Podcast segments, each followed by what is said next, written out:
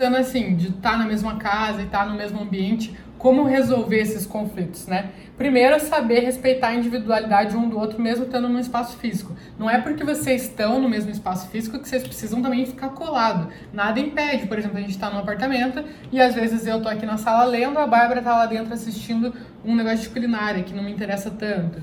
Então a gente tem nossos momentos que a gente fica juntas, mas também tem os momentos separados, né? Não é não precisa ficar toda hora junto. E outra coisa é de vocês dividirem as tarefas da casa. A gente imagina que deve, deva ter surgido muita briga, porque, por exemplo, o marido e a mulher ficam na casa e um tem uma tendência mais a se irritar com a bagunça.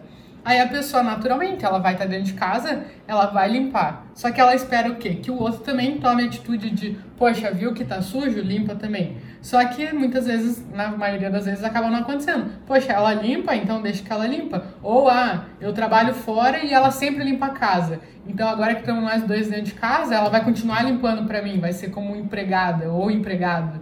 Só que não é assim, se vocês estão ali no mesmo ambiente, se vocês dois não têm o que fazer, tem que não sei o quê, divide as tarefas, senta, conversa.